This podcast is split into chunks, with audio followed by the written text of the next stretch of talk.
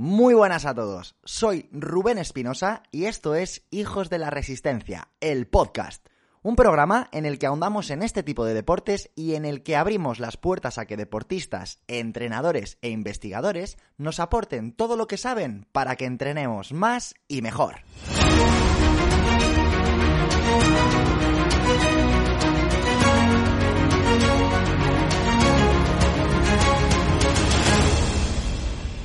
No me preguntes por qué, pero hay momentos que no se olvidan nunca.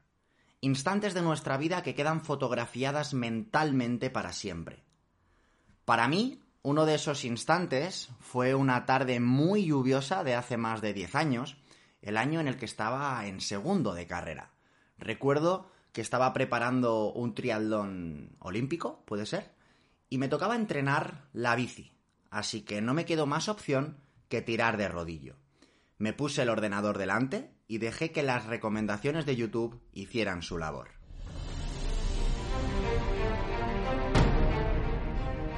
Recuerdo ver un documental sobre un tipo que vivía en Mallorca y que se había planteado hacer la locura de 10 Ironmans en 10 días consecutivos.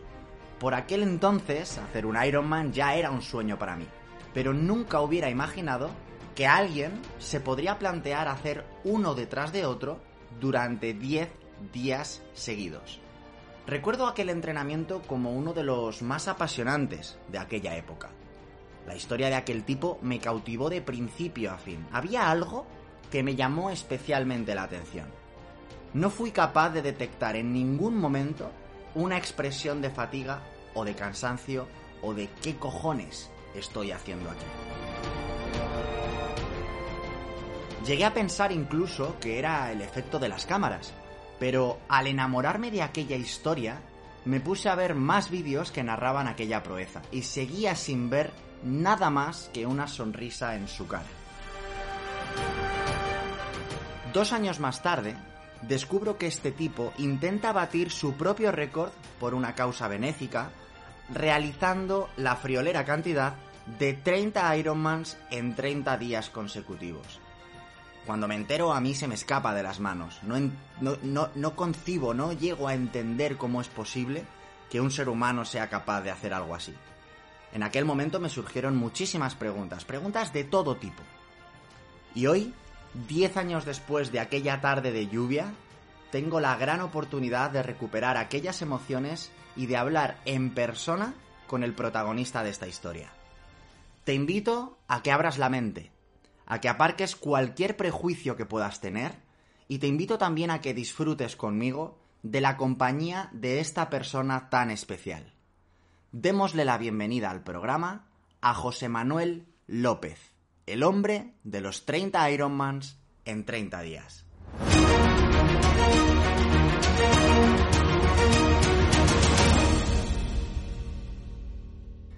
Hoy tengo aquí sentado conmigo a una persona a la que él no lo sabe, pero descubrí hace más de 10 años. Cuando yo estaba estudiando en el, en el INEF, tenía, creo que estaba en segundo de carrera, 19 añitos, empecé a investigar eh, sobre todo esto del triatlón, no lo había practicado nunca, era un auténtico novato.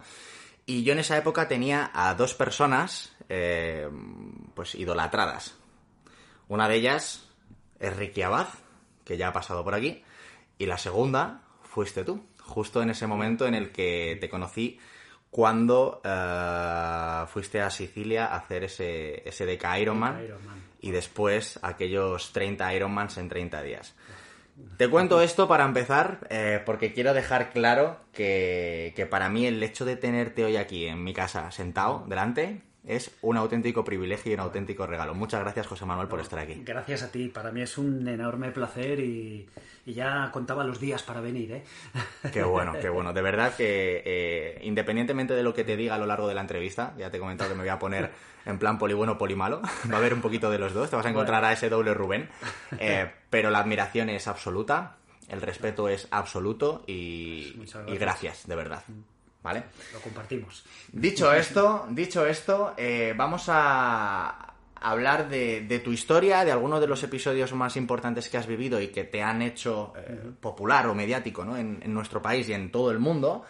Y, vamos a hablar también de, lo que nos depara el futuro. Para el que no te conozca, eh, tú eres el de los 30 Ironmans en 30 días, ¿vale? Todavía no vamos a entrar ahí, simplemente te voy a hacer una pregunta para que la gente sea un poco consciente de con quién estamos hablando.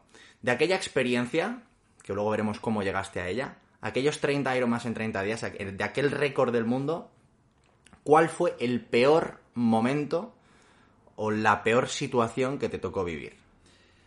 Pues el peor y a la misma vez el mejor fue el día 15. El día 15 que si quieres ya lo hablaremos luego porque pasó algo muy especial, tuve un accidente y allí vi cómo, cómo se acababa esa aventura, esa experiencia, pero estaba en el suelo eh, revisándome qué era lo que me había roto, qué era cómo estaba, ¿no? Accidente en bici, entiendo, ¿no? Sí, sí, sí. Iba, iba acoplado, lanzado, y a, y a un, ayudante de, otro compañero, eh, bueno, pensó que podía necesitar un plátano y me lo ofreció, golpeándome en el manillar y saliendo volando por orejas y bueno, cayendo, cayendo de muy mala forma. Eh, bueno, creía que me había roto el, el radio, eh, la muñeca destrozada, la espalda con una contusión bastante grande, me clavé el manillar en, el cuádriceps y bueno, eso fue la, una de las experiencias más, más bestia, pero tengo ese gran recuerdo porque mm, tengo una foto como seis horas después, esto me pasó a, cuando llevaba 80 kilómetros en bicicleta, todavía me quedaban 100 de bici, y el de la ambulancia me dijo, hoy está muy bien haber conseguido 15 Ironman, ¿no? Dije, bueno, yo quiero, quiero seguir, o si me duele mucho, pues ya, ya me pararé. Y como te comentaba, tengo una foto de ese día eh, corriendo la maratón, vendado por todos lados y con una mano comiendo, en una mano comiéndome un, salchichón, un fuet, y con la cara resplandeciente, y porque había venido un, amigo de Barcelona a, darme apoyo, ¿no? Y el, poder continuar día tras día, eh, bueno, es, era un regalo, ¿no? Y ha sido un regalo. Por eso es el día peor en el que vi que, se acababa toda, toda la aventura, pero el día más feliz por ver que, podía continuar y, llegar hasta el final. 30 Ironman, madre mía. Pues se dice pronto, ¿eh? Se dice pronto. Vamos al inicio de todo, de todo esto. Vamos a rebobinar y nos vamos a ir a ese fatídico o afortunado día, no sabemos muy bien cómo definirlo, que digamos que te pone en su sitio, marca un antes y un después en ti a nivel personal y que años más tarde eh, pues desembocó en todo esto que estás haciendo. Algo que ocurre cuando tú tenías 19 años. ¿Qué pasó? Bueno, pues era un joven ahí vital, ya hacía un año y algo que había dejado de competir a nivel nacional en natación.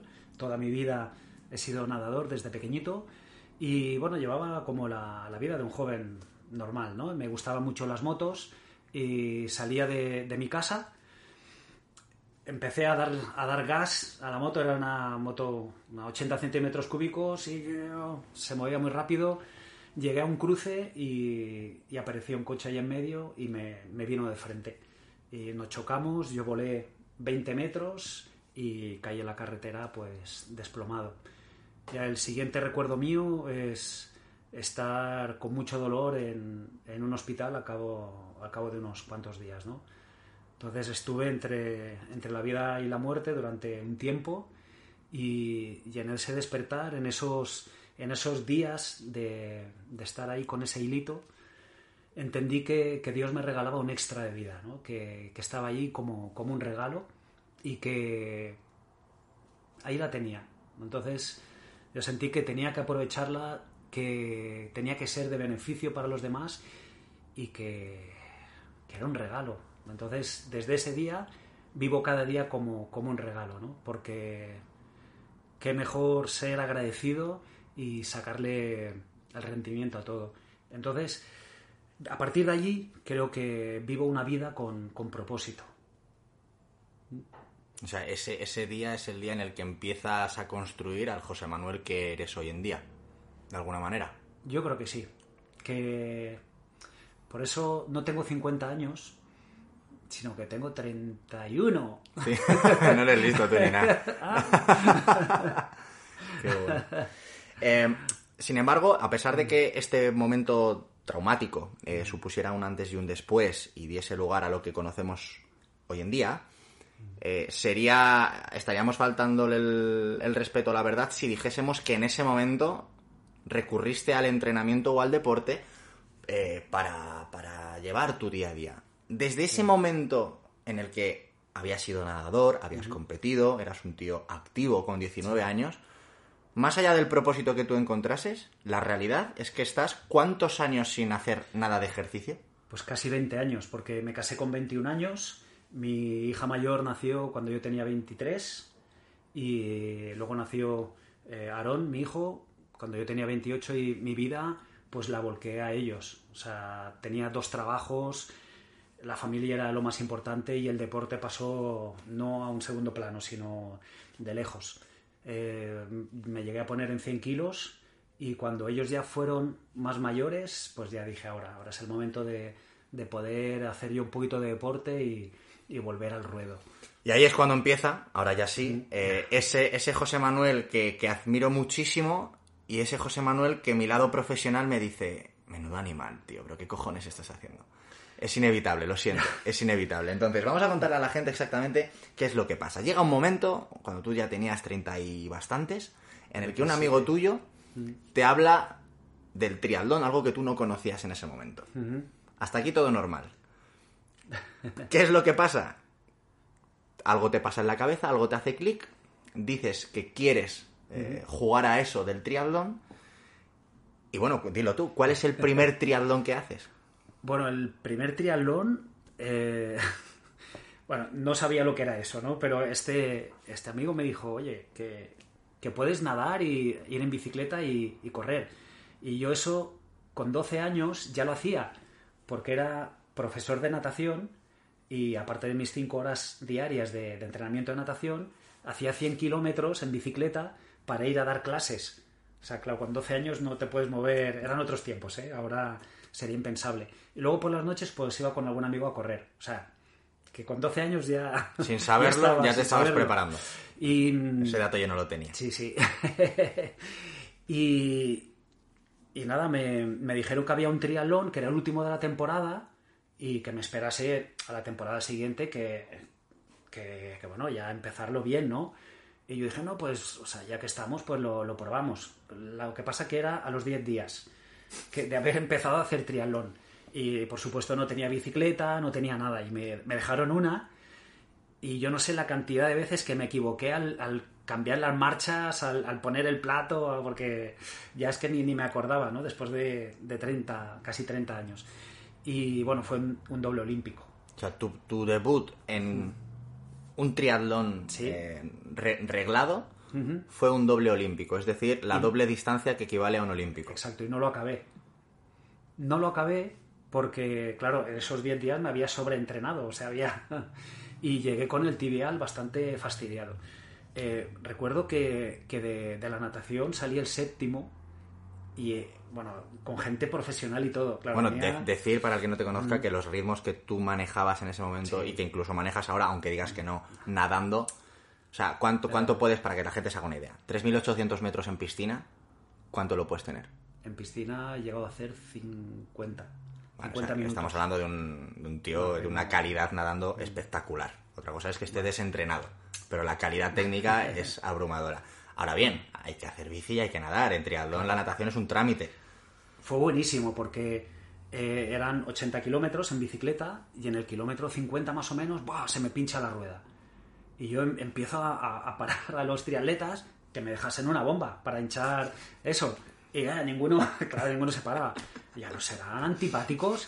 Y, y fui a los, juez, a los jueces y les dije, oye, ¿no tenéis una bomba por aquí? O sea, Tú como Pedro que- por su casa, ¿no? es que no me dio tiempo a aprenderme las reglas de, No sabías de de qué iba muy bien. Y, y pasó un, un amigo, Tony Contestí, y, y mientras estaba pasando me dijo, ¿qué necesitas? Digo, una bomba, que no sé qué. Y sacó y, y me la tiró. Dijo, soy el dorsal 61. Y, oye, lo pude, lo pude arreglar y, llegué.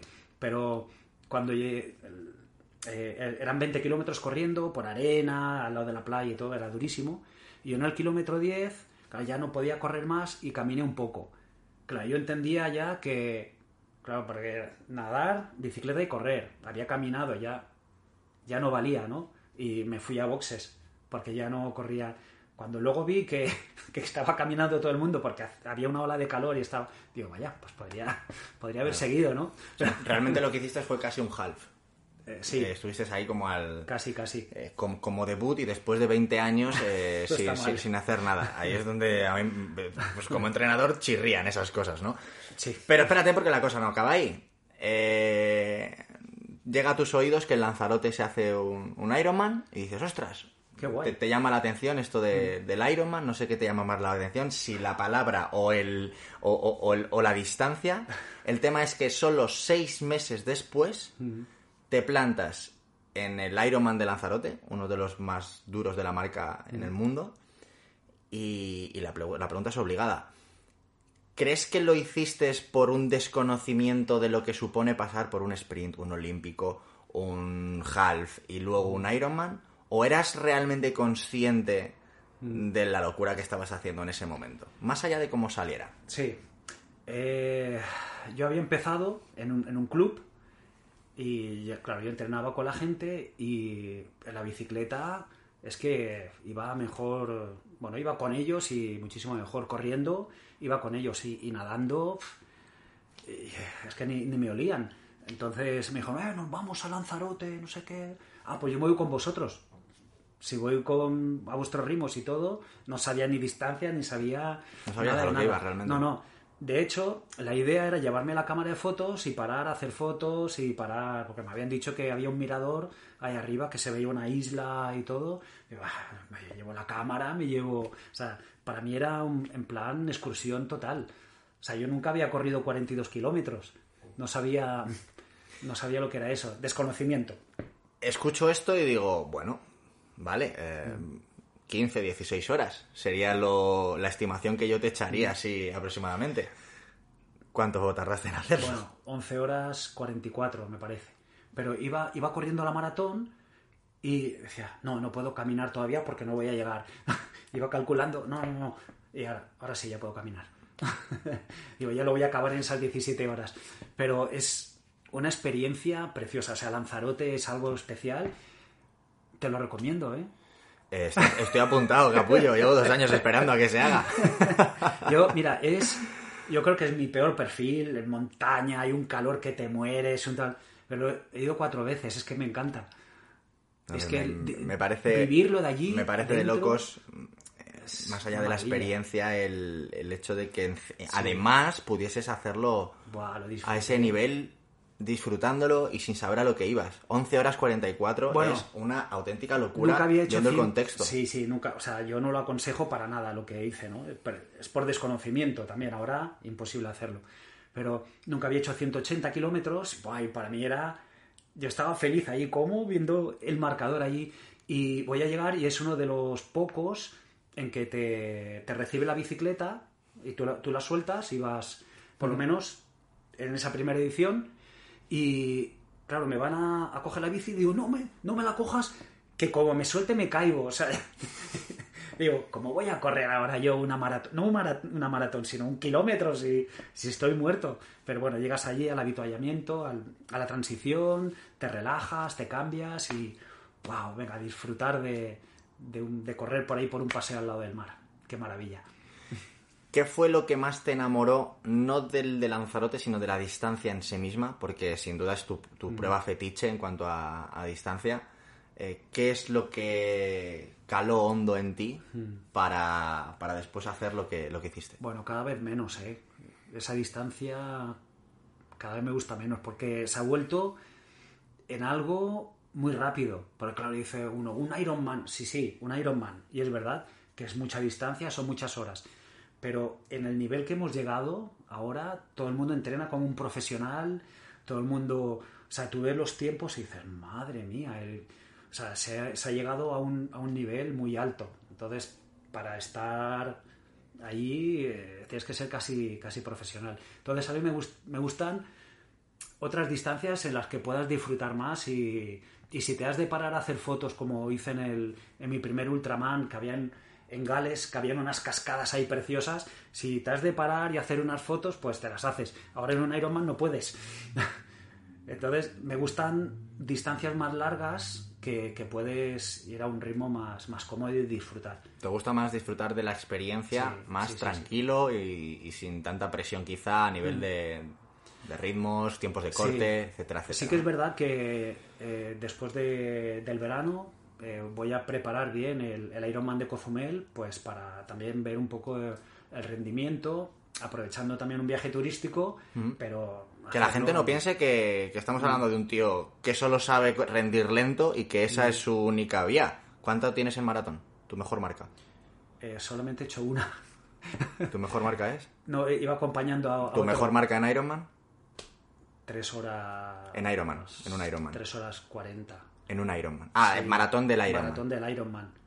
Pero, no, pero se puede bajar bien. Nos has fastidiado, pero que no no, eres un tío lento, que te, que, que te acercas... O sea, ¿has bajado de 10 horas 30 en Sí, algún sí, Ironman? sí. a eso me refiero. Que no Sí, eres... 10 horas estoy... Eso es, que no eres un tío de 15 horas que solamente No. pueda disfrutar de, de hacer las cositas lento, que no quiero que se lleven esa, esa imagen.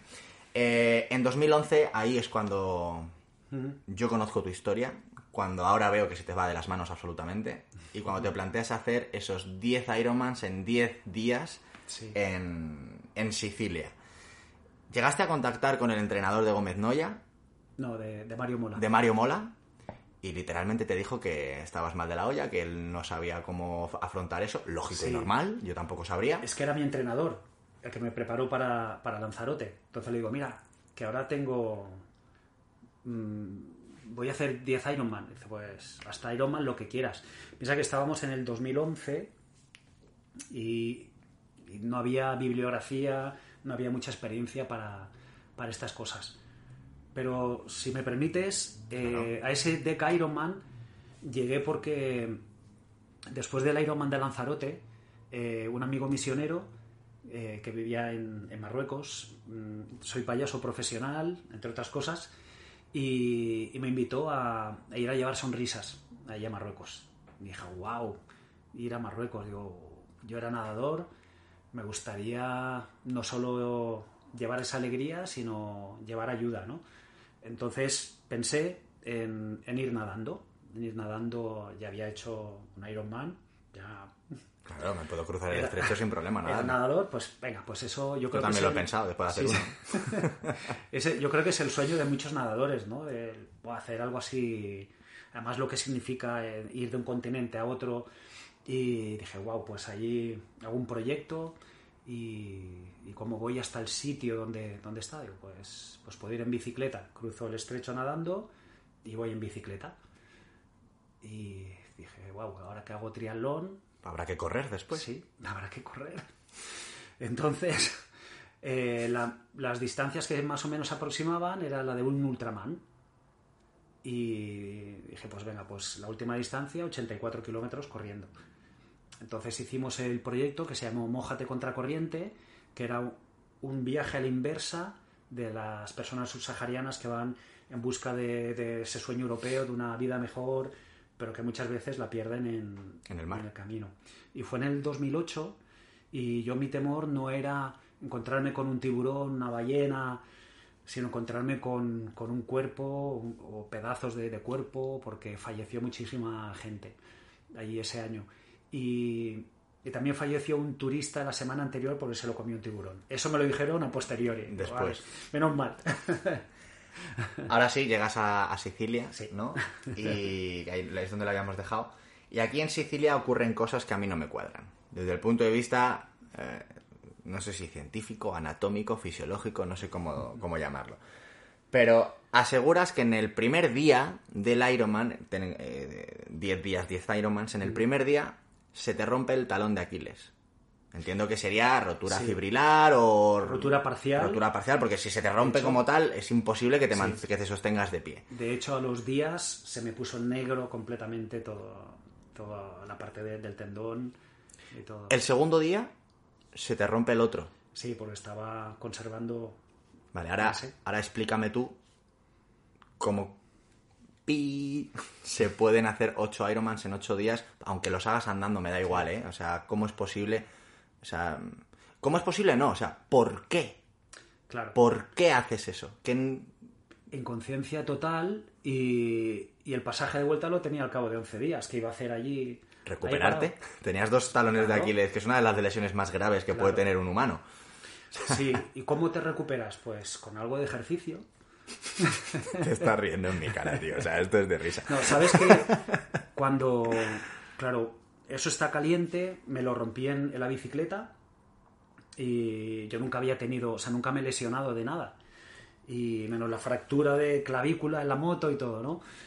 Y, mm, bueno, me, me- tuve ese dolor intenso y esa rotura, noté un gel calentito dentro, de, dentro del tendón y, mm, y bueno, yo seguí despacito, acabé, acabé la bicicleta y como estaba caliente, pues dije, bueno, me calzo las zapatillas e iba trotando, simplemente trotando y conservando y sin, sin forzar.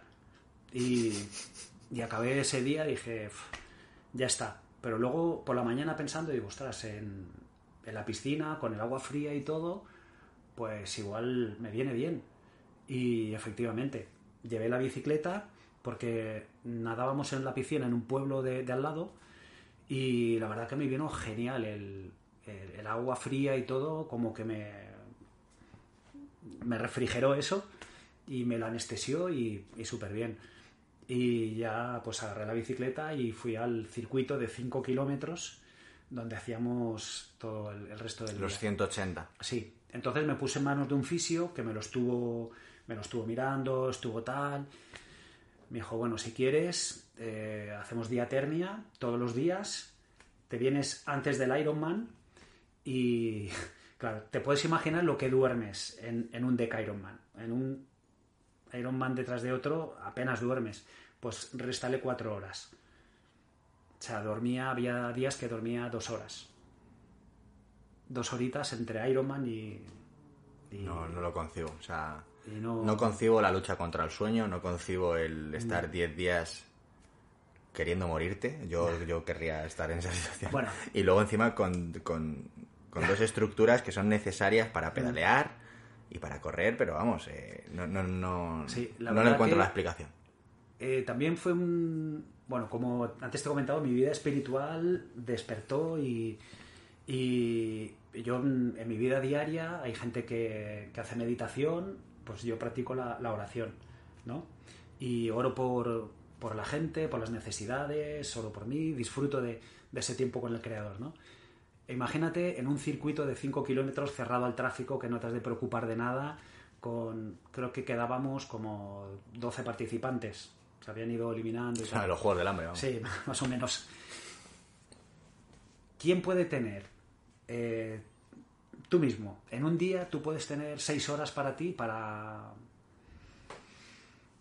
para dedicártelas a ti. Imposible, ¿no? Ah, no. es inviable, una hora, dos horas al día puedes rescatar de tu trabajo. Pues yo lo tomé como, como crecimiento personal para mí y el, el estar, pues eso, seis, siete horas en la bicicleta, pensando y, y escuchando. Pero no sentías dolor. O sea, el dolor te, te permitía pensar en otra cosa que no fuese, Dios mío, tengo los... eh, Sí. Tengo el Aquiles reventado. Sí, yo creo que sí, que, que llegas a hacer adaptaciones y, y hay cosas que es- ¿Sabes que hay... mu- Esto es serio, ¿eh? ¿Sabes que existen mutaciones genéticas que privan del dolor y que hay gente que, de hecho, que no siente dolor y que no, no, no- no suelen sobrepasar de los siete años de vida? No digo que te pasara eso ni Yo lo duda. siento, ¿eh? Lo siento. Pero mm, eh, podría ser, Mm. no lo sé, pero podría ser que, que tuviese alguna mutación genética que, que, que, que te haga sentir quizá, no sé, es que me parece... No, Placer por el dolor. No, es no, el placer caso. no, pero no tiene, o sea, coño, que es que estamos hablando del talón de Aquiles, que sin eso no puedes estar de pie. Sí. Bueno, de Y hecho... que me digas que es que tienes seis horas para disfrutarlo, pues joder. No, además estaba bien porque era un circuito plano. Entonces, como que vas lanzado, ¿no? Que no es que sea que no es que sean montañas y tal, allí ponerte de pie y tal, no hacía falta ponerte de pie. Ya es como como diferente. Una vez lanzas la bicicleta, eh, si en tu rendimiento irías a 35, 38 por hora, pues a lo mejor iba a 25. Entonces era un nivel que no era, no excesivo. De hecho, es lo que te comentaba, que, que me puse en las manos del fisio y fue por él también que, que me iba controlando horas de diaternia, luego vendajes y que no es ay, a lo loco y estaba, estaba controlado dentro de y, un, amigo se ríe porque dice mi frase mi frase o sea la frase que me queda de ti es que bueno, yo decía que, que me dolía tanto caminando que la maratón la hacía corriendo porque así tenía menos horas de, de dolor no o sea iba a acabar ese sufrimiento antes no pero realmente, no sé, pienso que estaba, estaba controlado. ¿Qué aprendizaje te llevas de, aquella experiencia? Buah. Uno. Uno, yo creo que el compañerismo. Eh, no tiene nada que ver, ¿no? Pero allí descubrí eh, la diferencia. Sí que estábamos haciendo Ironman, ¿no? Pero. Y en el Ironman hay muy buen rollo, pero cada uno va a lo suyo. Eh, eso es un cúmulo de Ironman que es otra prueba, es un DECA, es ultra distancia o ultra resistencia. Entonces allí se cambian los valores por el, por el de compañerismo y uno se preocupa por, por el de al lado y, o sea, no es un rival, sino que es un compañero de viaje, de aventura. Eh, está sufriendo lo mismo que tú, aunque no, no estés lesionado, pero estás sufriendo la dureza, estás entonces lo apoyas en cierta forma. Es tu rival, en teoría, pero es que es, un hermano de, dificultades, es un compañero. Qué bueno. Es bonito. A partir de ahí eh, empiezan a coger forma, ideas en tu cabeza, hasta que nace lo que hoy en día es la asociación I Am Possible 365. Ese juego de palabras del I Am, la I, la M de, de Iron Man eh, ¿Qué significa exactamente I am possible 365? Pues también con ese juego de palabras es eh, I am possible, o sea, yo lo puedo conseguir todos los días, ¿no? Las dificultades se pueden superar, se puede...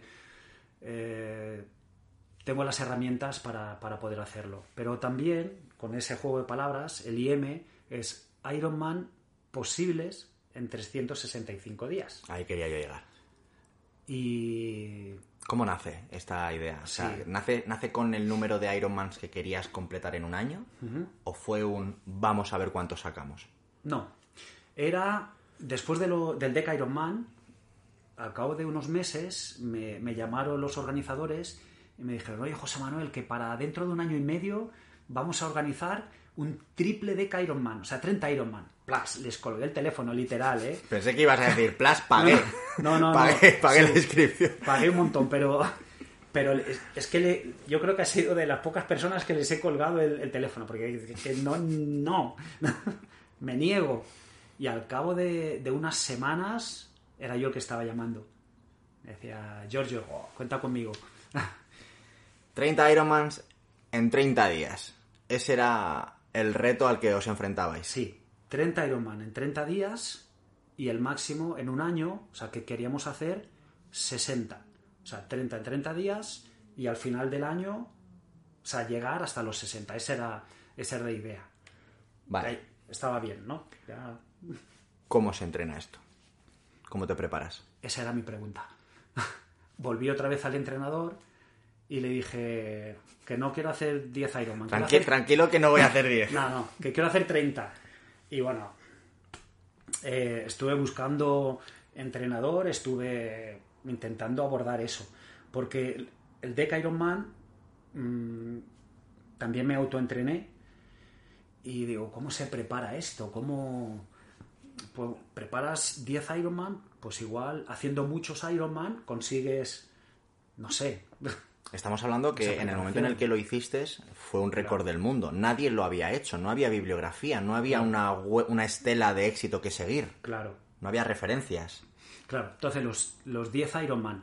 Eh, hice un Ironman en cada isla de las Baleares, a la semana siguiente un Ultraman, a la siguiente eh, otro Ironman, y claro, y por eso el primer día del Deca Ironman, pues me rompí como como lo que tenía que pasar, ¿no? Llegabas muy sobrecargado. Claro. Entonces, para los 30 Ironman, con todo el bagaje que tenía, eh, pues ya me lo tomé con, mucha más, calma y bueno, estuve analizando todo lo que me había pasado, todo...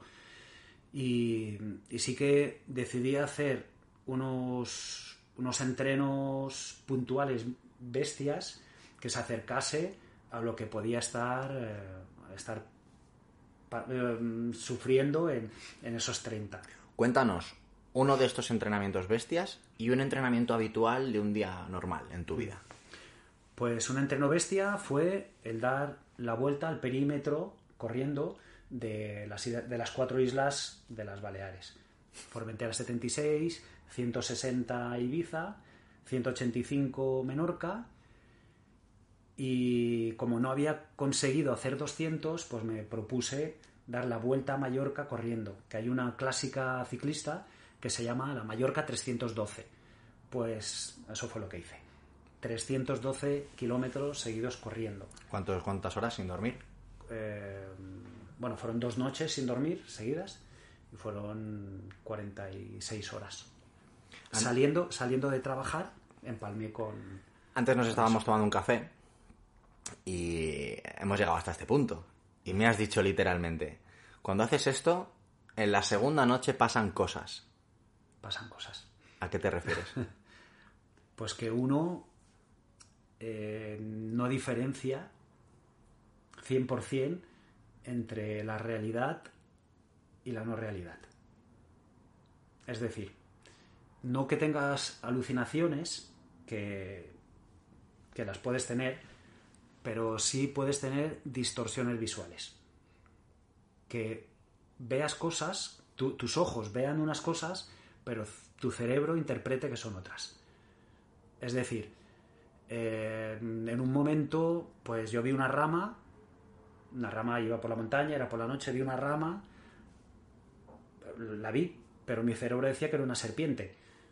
¿Y tú sabías que era una rama en eso? Y no sé. Estás allí. Entonces, un árbol, eh, yo vi que era un globo de estos aerostáticos. Y claro, cuando, cuando pasas, luego te das cuenta, lo vuelves a mirar o ves, porque decía que hace un globo aerostático aquí, aquí en medio de... y, y lo ves y, te das cuenta de, lo que es, ¿no? Igual que la, que la serpiente, luego ves y reaccionas y dices, no. Pero es, muy interesante eh, el tema del sueño, cómo, cómo se gestiona, cómo se vive, las sensaciones. La privación del sueño lo hemos comentado también antes, es un método de tortura. Esto existe. Bueno, no sé si hoy en día se hace o no se hace, pero se ha hecho. Se ha hecho. Eh, tú te lo has impuesto a ti mismo. Bueno, y me consta que en la ultradistancia, en la, ultra, en la ultrarresistencia esto se trabaja.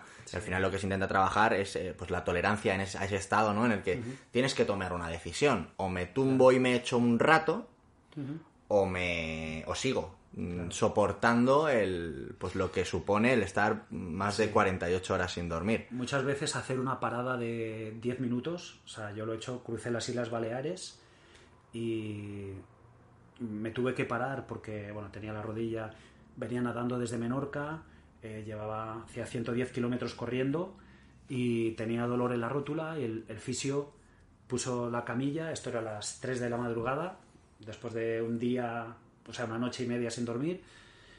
Y en el tiempo que él me puso el, el, tape, el taping, no sé, serían tres minutos. Bueno, pues yo dormí, ronqué, soñé y me levanté como con un hambre de, de hacer kilómetros que, que, para qué, tres minutos. O sea, la importancia de... cuando la escasez de sueño es tal, eh, tres minutos pueden ser ese reset al cerebro es, impresionante. Cuéntame ahora un entrenamiento habitual en tu día a día en esa época. Sí, aprovechando eh, las horas de las horas de desplazamiento. Aquí en Madrid lo tenéis bastante mal, porque a veces tenéis que hacer largos. Bueno, yo aprovechaba y salía de trabajar y me, me volví a casa pues corriendo. Vivo unos 17 kilómetros y eso era un entrenamiento normal final del día. ¿No? Y si iba bastante descansado y todo, pues volvía por las montañas, que ya pues hacía, no sé, hacía 30 y pico, 40 kilómetros más. Cuéntame eh, las horas previas o la tarde-noche previa al primer día de ese 30 Ironmans en 30 días. Bueno, lo recuerdo con una emoción precisamente por, volver a ver amigos eh, de, la ultra, de la ultra resistencia, ¿no? Y, era como un nerviosismo, pero pasó muy distendido porque aprovecharon para hacer un estudio en la, Universidad de, Milán, creo que era, y nos estuvieron eh, pesando, haciendo fotos, eh, haciendo fotos a los pies, las uñas, y luego vimos el antes y el después. Y dice, madre mía, qué, espectáculo. Y, te digo que creo que hice muy buena adaptación y preparación para los 30 Ironman y se puede ver en las fotos del antes y el después. Perdiste 16 kilos. 16 en, kilos 30 días. En 30 días y comiendo a lo bestia, bocadillos de salami con mantequilla. Eh, bueno, es que es muy interesante la, la ultrarresistencia porque todo el tema de salud, el tema de, de, la alimentación, claro, el cuerpo no es capaz de, digerir y de asimilar todos los nutrientes que necesita cuando estás gastando durante tantas horas. Entonces ya aprendí y, llegué el primer día con 14 kilos de sobrepeso. O sea, es, inconcebible. O sea, ¿cómo... lo, lo, hiciste adrede. Sí, sí, sí, sí, claro. Y de hecho, utilicé un entrenamiento donde las, o sea, los tendones, las rodillas, o sea, llegaba como salido de fábrica. O sea, no sufrieron nada. Preparadas para, eso. Y, te lo comenté una vez que, que mi, mi, estrategia era hacer 29 Ironman de entrenos para hacer un Ironman. Eso es lo que tu cabeza te decía para... vamos a entrenar durante 29 días para hacer un Ironman. Claro. Y bueno, de hecho me fue genial eh, la pérdida de, peso. Imagínate, el rendimiento pues fue muchísimo mayor los últimos días. De hecho, los cuatro últimos días iba como, como una moto. Y gané un Ironman el 29. Toma ya. ¿Crees que podrías haber seguido si hubiera, Sinceramente, si, se hubiera requerido? Sí, yo o sea, me, encontraba, me encontraba muy bien. Me encontraba muy bien y, y claro, yo pensaba, lo que peor se me da es correr. Y yo cuando empecé dije, bueno, voy a correr el primer día, el segundo, y los demás caminando. Y... Pero que va, corrí todos los días bien, a ritmos tranquilos, evidentemente, pero lo único que a veces me paraba a caminar y aprovechaba para comer, porque iba yo solo, o sea, eso era un súper error, iba sin equipo, sí que es verdad que algunos días vino mi hija, vino parte del equipo de Impossible, pero, o sea, yo me tenía que gestionar todo. Eh, arreglar la bicicleta, reparar no sé qué, lavar la o sea, ropa. El equipo eras tú, básicamente. Entonces había muchos días para gestionar bien el tiempo y todo, que muchas veces me lavaba la ropa en la ducha. O sea, yo llegaba, me duchaba y ya me, me estaba lavando la ropa, porque es que no tenía tiempo de nada. El día que más dormí fueron 5 horas, o sea, 30 días. O sea, es solamente eso eso es, brutal. Es, absolutamente increíble la capacidad que tiene el cuerpo para adaptarse Totalmente. a cosas que son... De hecho, esto lo puede experimentar cualquier persona haciendo el Camino de Santiago. Los siete primeros días son horribles, te duelen los pies, te salen ampollas, pero luego eh, cual, todo el mundo que llega a Santiago hubiera continuado, ¿no? Esto también lo vi cuando hablé con Ricky Abad, me lo contaba, esos 365 maratones que hizo en un año, los llevó hasta los 607 y, paró por una cuestión de financiación. Totalmente. No por, en este caso... muchísimo, seguro. De locos. Em, el último día, día 30. ¿Cómo fue? Buah, qué fiesta. Claro, uno dice, he hecho 29. Ya, es uno más, es un trámite, ¿no? Pero, mira, te puedo asegurar que eh, yo intento tenerlo todo, todo bien cerrado, o sea, me puedo encontrar con esto, vale, pues doy esta solución. O me puedo encontrar con esto otro, vale, esto, esto. Me planteo las cosas y veo que esto lo puedo cubrir. Ah, pero es que igual, yo qué sé, igual hay una inundación y vamos a estar, vale, pues no, ropa tal, eh, preparar cualquier cosa. Pero es que cada día había alguna cosa que impredecible, que era imposible tenerla, tenerla en cuenta. Eh, hubo, por ejemplo, un día que hubo una boda, hacíamos eh, el circuito también de bicicleta, eran dos kilómetros y medio por dos kilómetros y medio. Puntos de giro. Frenar la bicicleta, o sea, en, la parte de abajo, o sea, era bajada y viento a favor. O sea, ponte a frenar la bicicleta a 0 kilómetros por hora, tráfico abierto, y subida, viento en contra. O sea, eso era un, un suplicio. Y, y una vez hubo una boda y cerraron ese tramo y era un kilómetro de ida y un kilómetro de vuelta así, o sea, poniendo plato pequeño y piñón grande y poniéndote de pie. O sea, eh, la- ríete tú de Lanzarote. Eso. O sea, no- 90 vueltas a un circuito de 2 kilómetros para hacer 180. Eso fue lo que tuvisteis que hacer. Sí, sí, eso era una de ellas. Otro día, por ejemplo, eh, bueno, días de lluvia, porque eh, los primeros 15, 20 días aún, pero los últimos 10, lluvia, había días de, de 6 horas. Claro, el recorrido de los 30 Ironmans fue, era siempre el mismo. Sí, sí, nadábamos en una piscina al aire libre y había gente que tenía que utilizar dos neoprenos, porque hacía un frío, no sé, debía estar pues sobre los 11 grados. Que haga la prueba en casa, que se metan en la ducha con 11 grados la temperatura y, y los gente que se ponía eh, termos de agua caliente, se lo tiraban encima. Yo lo llevaba bastante bien porque, o sea, todos lo hice en menos de una hora. O sea, llegué a hacer 54 minutos o algo así, ¿no? Eh, y, y estaba relativamente poco tiempo, pero había gente que tardaba casi dos horas en hacerlo. Entonces, claro, teóricamente estarían una hora y media, pero se tenían que parar, tenían que salir, secarse y... ¿Es el- ese último día fue el famoso de los superhéroes? No, no, no. ¿No fue ese? No, no, no. ¿Cuándo fue este de los superhéroes? Superhéroes fue Un proyecto aparte.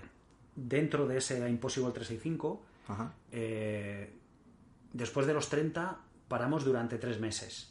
Porque total era hacer 30 Ironman más, así sueltos, y pff, teníamos bastante tiempo. Sobrado, Eh, claro. No, pero a ver, que llevaba 30, entonces solo era hacer 30 en el resto del año. Entonces, eh, claro, yo estaba estudiando ortopedia en Sevilla, tenía dos trabajos, o sea, compaginar todo eso era, era de locos, ¿no? Entonces, vale, vamos a hacer un parón y ya los tres meses pues volvimos a reanudar. Pero nuestro objetivo era llegar a 60.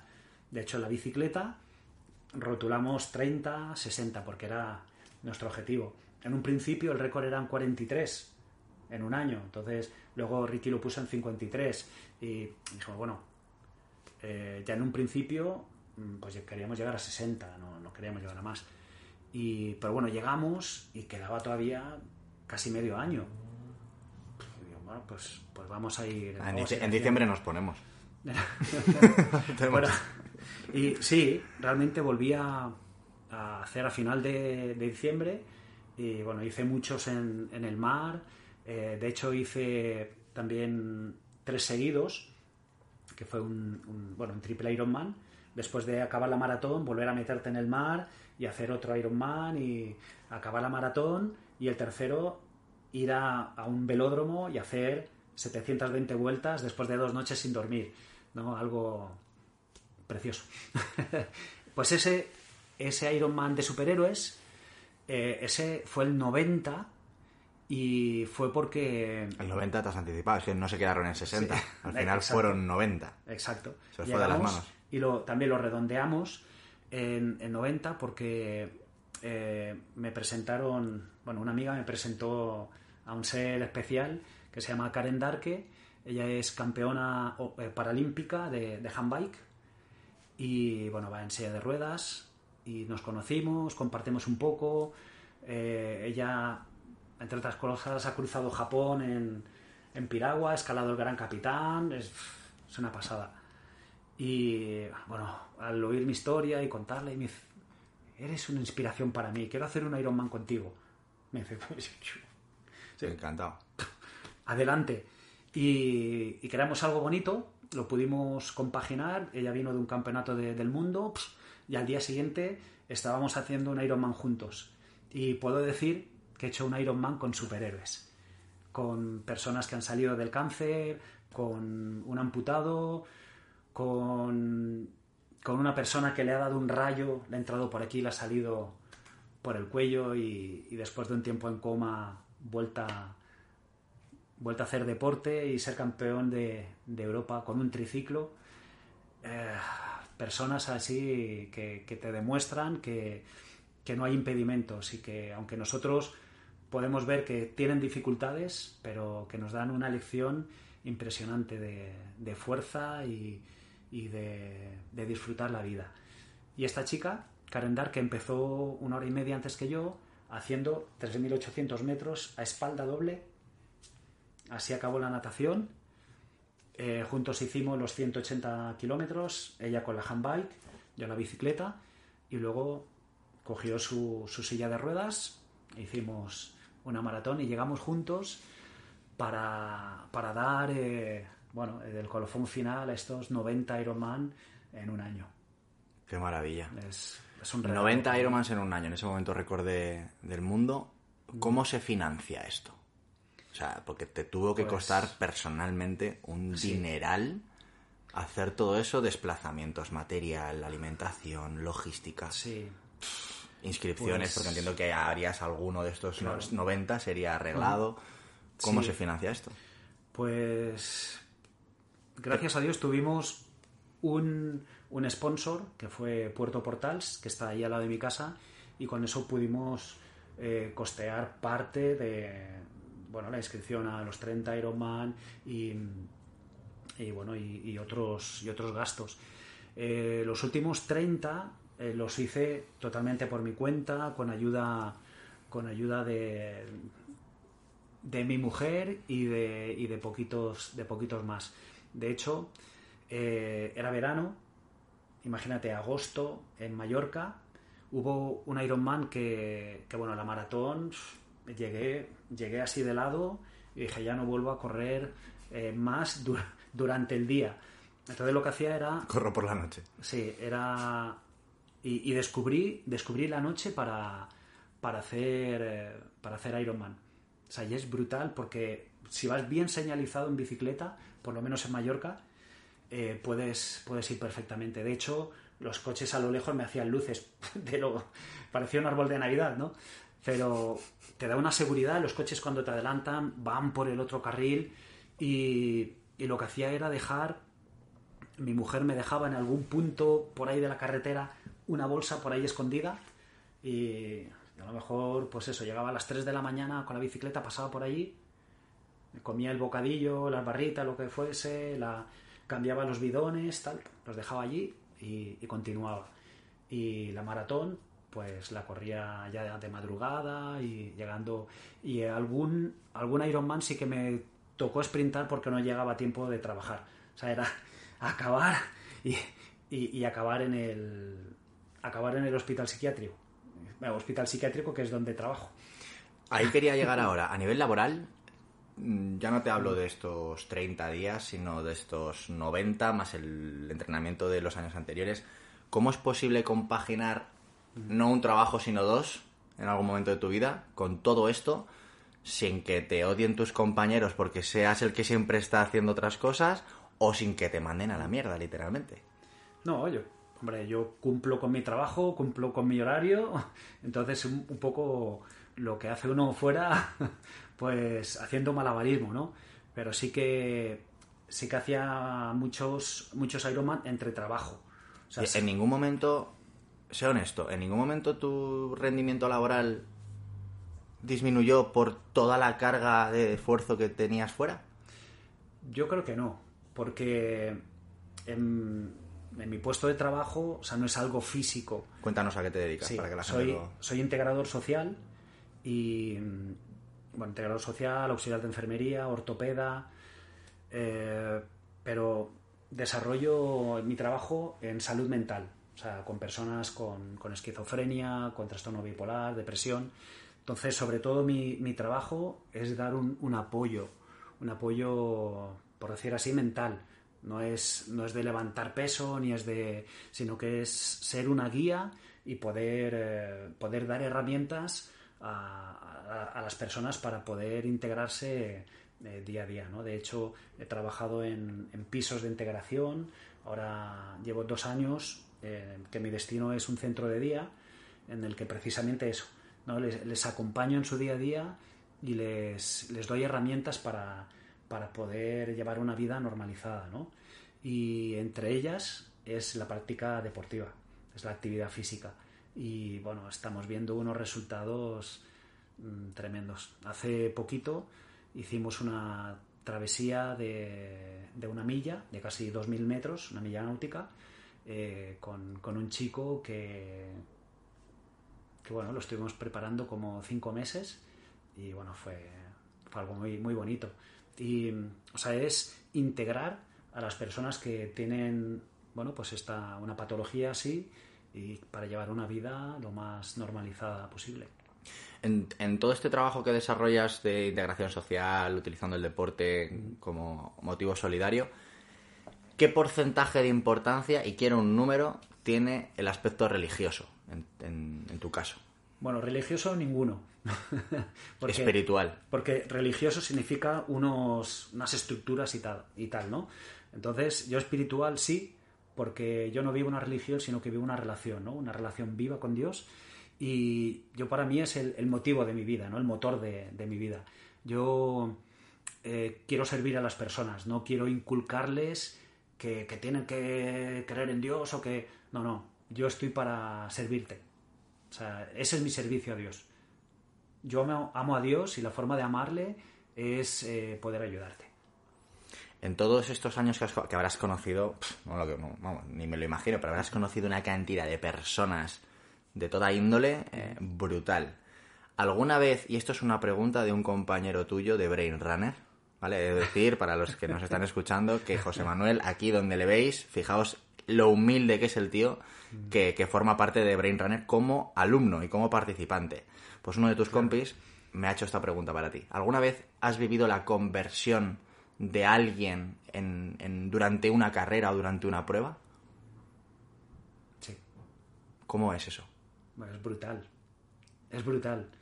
Pues mira, te puedo decir que, que hubo un antes y un después para la gente que me acompañó en el Ultraman de México era eh, la primera experiencia para todos, eh, o sea, era la primera edición del Ultraman, del Ultra MX, y, y mi equipo de apoyo eh, también eran novatos en, en, esas experiencias, ¿no? Yo venía de hacer un, un quíntuple Ironman en, en, en, León, en México. de allí me fui a Guatemala a construir una escuela. Sí. Se dice pronto. A, a, cargar sacos de cemento, a poner ladrillos. Eh, y eso es, es, la parte bonita de, del deporte, el, el, poder hacer todas esas, esas cosas, ¿no? Y, y después de, de, construir la escuela, o sea, todo esto en el periodo de tres semanas. Eh, me fui a, otra vez a México y, y bueno, hice un, el, el Ultraman, ¿no? En unas condiciones que ya estaba reventado, ¿no? Y el último día, eh, bueno, todos todo estos tres días con este grupo fue algo muy especial, ¿no?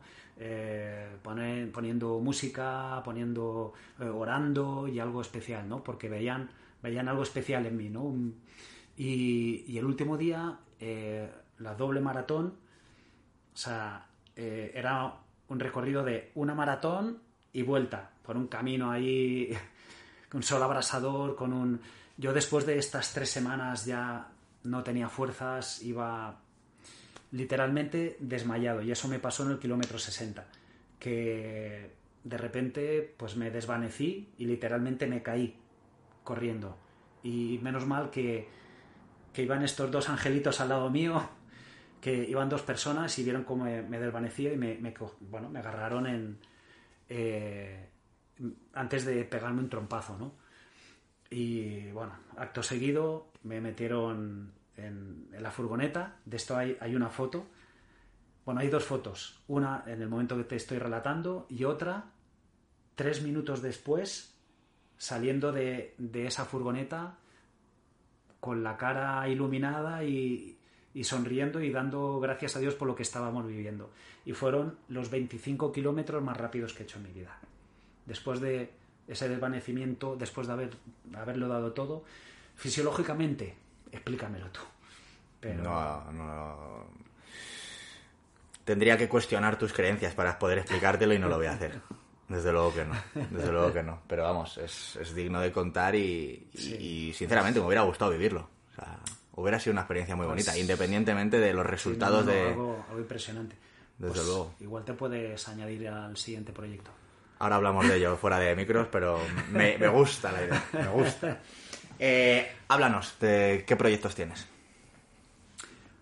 Pues como Impossible 365, eh, la asociación estamos, bueno, con, con muchísimos proyectos y uno de ellos es eh, asociarnos con Predif, que, es una federación de, de grandes discapacidades, y con la Federación eh, de Deporte Adaptado, Federación Balear de, de Deporte Adaptado. Y yo ya he hecho deporte adaptado y es algo que me apasiona. Eh, es, como te decía, mi vida con propósito, pues también lo hemos llevado a la, a la asociación Deporte con propósito. Estamos motivando a las personas a que hagan deporte, tengan la edad que tengan. De hecho, hacemos entrenos con gente de 75 años, es una maravilla, y animando a gente a que haga actividad física. Y por otro lado, eh, el deporte adaptado, eh, yo he hecho varios triatlones con, con personas con parálisis cerebral. He ido tirando de una barca, nadando, eh, tirando de ella la bicicleta y, y empujando el carrito para, para acabar un triatlón. ¿no? Entonces, ahora eh, nos unimos a estas asociaciones o federaciones y queremos hacer un proyecto que se llama Somos Uno. Y vamos a, comprar, queremos conseguir eh, carros más grandes para poder hacer triatlón con, con personas que no pueden hacerlo. ¿no? Entonces, ayudar a hacer deporte es algo apasionante y bueno, queremos hacer algo, algo bonito con ellos. ¿Tenéis más o menos una fecha estimada de cuándo va a ser este, este proyecto? Pues en un par de semanas ya, ya empezamos a, a entrenar con ellos. Eh, hay eh, un chico y también una chica. Queríamos buscar la parte femenina también Ajá, y ver inclusiva y, y, y bueno, eh, va a dar mucho que hablar esta muchacha porque tiene, ¡ah! tiene una energía y unas ganas de, de, de disfrutar el, el deporte, de vivirlo y va a ser, va a ser muy bonito. Y tú a nivel personal, eh, cuéntanos qué es lo que vas a hacer en los próximos meses. Pues que yo- esta- aquí ya sí se, se me vuelve a ir la cabeza y ya dejo de entender absolutamente todo, porque esto, señoras y señores, Pues- es de, de otra galaxia. Dale, dale, para ti. Mira, tengo, tengo muchos sueños por, por hacer y muchos proyectos. Lástima que no tenga el, el tiempo, la- el, el apoyo, la infraestructura y todo, pero hay muchos sueños, ¿no? Y uno de ellos nace hace más de seis años. Yo nací en Barcelona y con, con un año y poco me llevaron a mis padres a, a vivir a Mallorca y, y llevo todo, toda la vida allí, ¿no? Todas estas, estas dos localidades, pues para mí representan mucho. Mm, Yo soy nadador, amo el mar y ya está dicho todo. Vamos, que te vas a ir desde tu casa de Mallorca. Exacto, a ver a mi familia de Barcelona. O sea, Nadando. Mi idea es nadar durante estos 220 kilómetros aproximadamente, eh, tres días y tres noches, pues nadando in- sin tocar un- una barca, pues nadando desde Mallorca a Barcelona. Qué sueño más bonito. ¿Y qué sueño voy a tener? Y qué mal sueño me está entrando. Pues es, es apasionante. Nada que decir. Ojalá lo consigas. Ojalá te pueda sentar aquí otra vez eh, para que me cuentes cómo narices has hecho eso. Ojalá pueda verlo. Mm. Y si es en primera persona, pues mejor. Te lo agradecería un montón. Pues, Y, y- y no sé, es que no sé ni cómo se entrena eso, ni cómo se prepara eso, no tengo ni idea. Bueno, yo no tengo la capacidad absoluta ni siquiera ¿cómo? de... Es como si ahora me dice, Rubén, te voy a dar mil millones de euros, pero si no tengo... Si, si- si- si no tengo ni idea, o sea, no- es intangible Claro. esas distancias. Eh, estoy en manos de muy buen entrenador, que, que es Enrique Planelles, que bueno, es profesor de universidad y, y ya, eh, como te decía, eh, cuando hay una cosa tan bestia que, que- que se te escapa los parámetros, que se te... Tienes com- que hilar fino. ¿Cómo lo...? Sí, entonces me gusta hacer algo antes y, y aprovechar algo.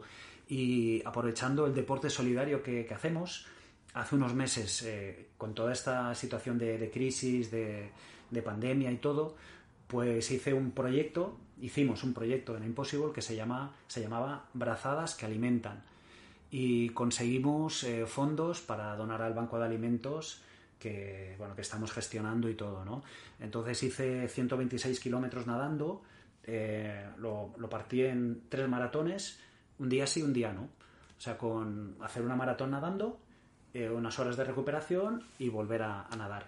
Y aprovechaba y salía a las 4 de la mañana, o sea, para nadar unas cuantas horas eh, oscuras, eh, nadar por la noche, ir adaptando, ver cómo evolucionaba, hacer otra maratón cansado. Y bueno, la verdad que es una experiencia chula. Wow, menuda, menuda aventura nos espera este año. José Manuel, quiero ser respetuoso con tu tiempo y con el de los oyentes. Tengo para ti tres preguntas más. Y te voy a pedir que seas Dispara. breve en la respuesta. La primera de ellas. Dime una o dos personas que te inspiren y que para ti sean referentes. Pues por supuesto, Cristo para mí es, es un referente, no es un personaje histórico, sino que, que bueno, es, es algo para mí que me acompaña y es el mejor ejemplo de, de, de bondad, de amor y de, de, forma de vida, ¿no? Y, Te lo acepto, y pero el segundo tiene que ser terrenal. sí, para mí... Para yo poder que- entrevistarle, más sí, que sí, nada. sí. Pues a ver si, a ver si querría. Porque, claro, como tenga que ponerme en contacto yo con los de arriba, me van a Yo te pongo, yo te pongo, tengo el número directo y pues un referente para mí y, causante también de, que haga un poquito estas locuras eh, es un ser especial que es Xavi Torres. Y, cuando vamos a algún sitio, lo presento, dice, bueno, yo he hecho tal, tal, tal, pero eh, lo que nos une es que somos amigos. O sea, él no, o sea, le quita importancia a todo. Xavi eh, nació, le faltan las cuatro extremidades y después de Teresa Perales es la persona que más medallas paralímpicas eh, tiene en la natación, españolas. O sea, él, pero sobre todo es el, el ejemplo de, de vida que, que da. Lo podéis escuchar eh, como comentarista en la cadena Eurosport cuando él retransmite, eh, retransmite la natación y bueno, yo cuando hablo con él nos pasamos horas hablando y oye, que ya se ha hecho de noche, que, que ya... y Que hay es- que ir a nadar. es bueno es, es impresionante no solo el palmarés que tiene sino sino la- las historias que, que- que vive día a día y que Torres. te da y por ejemplo es entrenador de Marc Sánchez que es un es un nadador olímpico eh, es entrenador del equipo infantil paralímpico es- es- Es un tío que va sin brazos y sin piernas. Sí, sí. Y Wow. hicimos un. En Impossible 365 hicimos una carrera, un proyecto para comprar un triciclo adaptado para, para Susana, para una niña con parálisis cerebral. Y él eh, quiso ser el, el padrino de, de la prueba junto con Fernando Romay y, y estuvimos ahí corriendo, corriendo por, para conseguir ese, ese triciclo. Has dejado un legado de la hostia. Y lo, y lo vas a dejar. La pregunta es, ¿cómo te gustaría a ti que te recordásemos? O que, bueno, que te recordásemos, no, que te recuerden, porque yo tampoco estaré, el día de mañana. O sea, yo no, no busco ser ejemplo para, para nada. De hecho, pienso que soy muy mal ejemplo. A nivel de programación, ya te digo yo que sí. O sea, el peor, el Gracias. peor de todos. Muchas gracias. Pero compensa con creces todo lo demás. Sí. Todo. A mí me, me gustaría que motivar a la gente que, bueno, que descubriesen los beneficios y la, bendición que es poder dar, poder ver al otro y, y poder hacer felices a la gente. Porque cuando yo te hago feliz, te doy algo y hago, te hago feliz, soy doblemente feliz. Entonces, es una maravilla el poder vivir para los demás es, es algo que hay que vivirlo claro uno no lo descubre hasta que, que lo hace. Pero es, es algo como, como dices tú es, es algo súper egoísta no el ayudar a otro bueno aunque sea solo por eso para sentirte tú bien hazlo Hazlo porque Totalmente. vas a antes, antes descubrir... lo hemos comentado. Esto del podcast, por ejemplo, para mí Claro. es lo más egoísta que hago. La gente Sí, no para sí. de agradecer, ¿no? El, oye, Rubén, gracias por... No, no, no. Yo te decía que eres Sí. un privilegiado, ¿eh? Porque Absolutamente. poder sentar aquí a, a personas increíbles Es, y... es brutal. de- Estoy totalmente de acuerdo contigo. Ayudar eh, de forma altruista es lo más egoísta que existe. Bueno, aunque sea por eso, Y, pero hazlo. Mm. y- y, vamos, me parece lo más sanador para con uno mismo. Desde luego que sí. Uno descubre que no, no necesita tantas cosas y que, Mm. que es más feliz con a- disfrutando hasta de una piedra. Has mencionado la piedra porque me has visto coger una de ellas. Eh, José Manuel tiene la preciosa costumbre de... No sé a quién se las darás o a quién no, pero el tema es que se- me consta que regalas piedras, unas piedras Sí. maravillosas. Solo a gente especial, ¿eh? De la playa de Mallorca, pulidas, en las que pone A Impossible 365 con vuestro Mm. loguito pintadas a mano, pintadas por ti, escogidas con mucho cariño. ¿Por qué una piedra? Yo creo que representa muchísimo, muchísimo. eh, una pequeña historia es la historia de David y Goliat, supongo que la sabrás. Está sacada de la Biblia, en el que un niño derrotó a un gigante con, con una piedra. O sea, no tenía más, más, armas, más armas que esa, ¿no? Y qué símil más bonito el, eh, el ser nosotros una piedra, en este caso, las, las piedras que cojo no tienen ninguna arista porque todas esas cosas que, que hacen daño, por decir así, que, con las que nos podríamos herir, cortar o algo, han sido pulidas junto con, con otra piedra. Por eh, la fricción y el choque de la las, de fricción, las olas y el demás. agua y, y ahí están.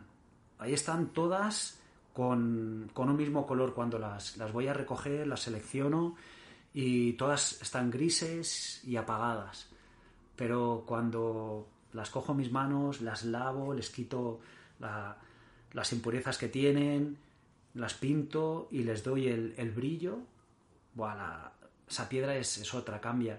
Entonces yo creo que las personas somos, somos así, si nos dejamos ser moldeadas, ser, quitar todas aquellas cosas que, que no nos favorecen, que, que hieren a otras y, y poder... Es que No, no, da, da gusto tocarla. O sea, yo llevo aquí ahora un ratito to- acariciando esto. Es, vamos, es no, como... no tienen nada especial. tienen no tienen to- tienen magia. todo de especial. Pero sí que Todo. detrás hay, hay algo.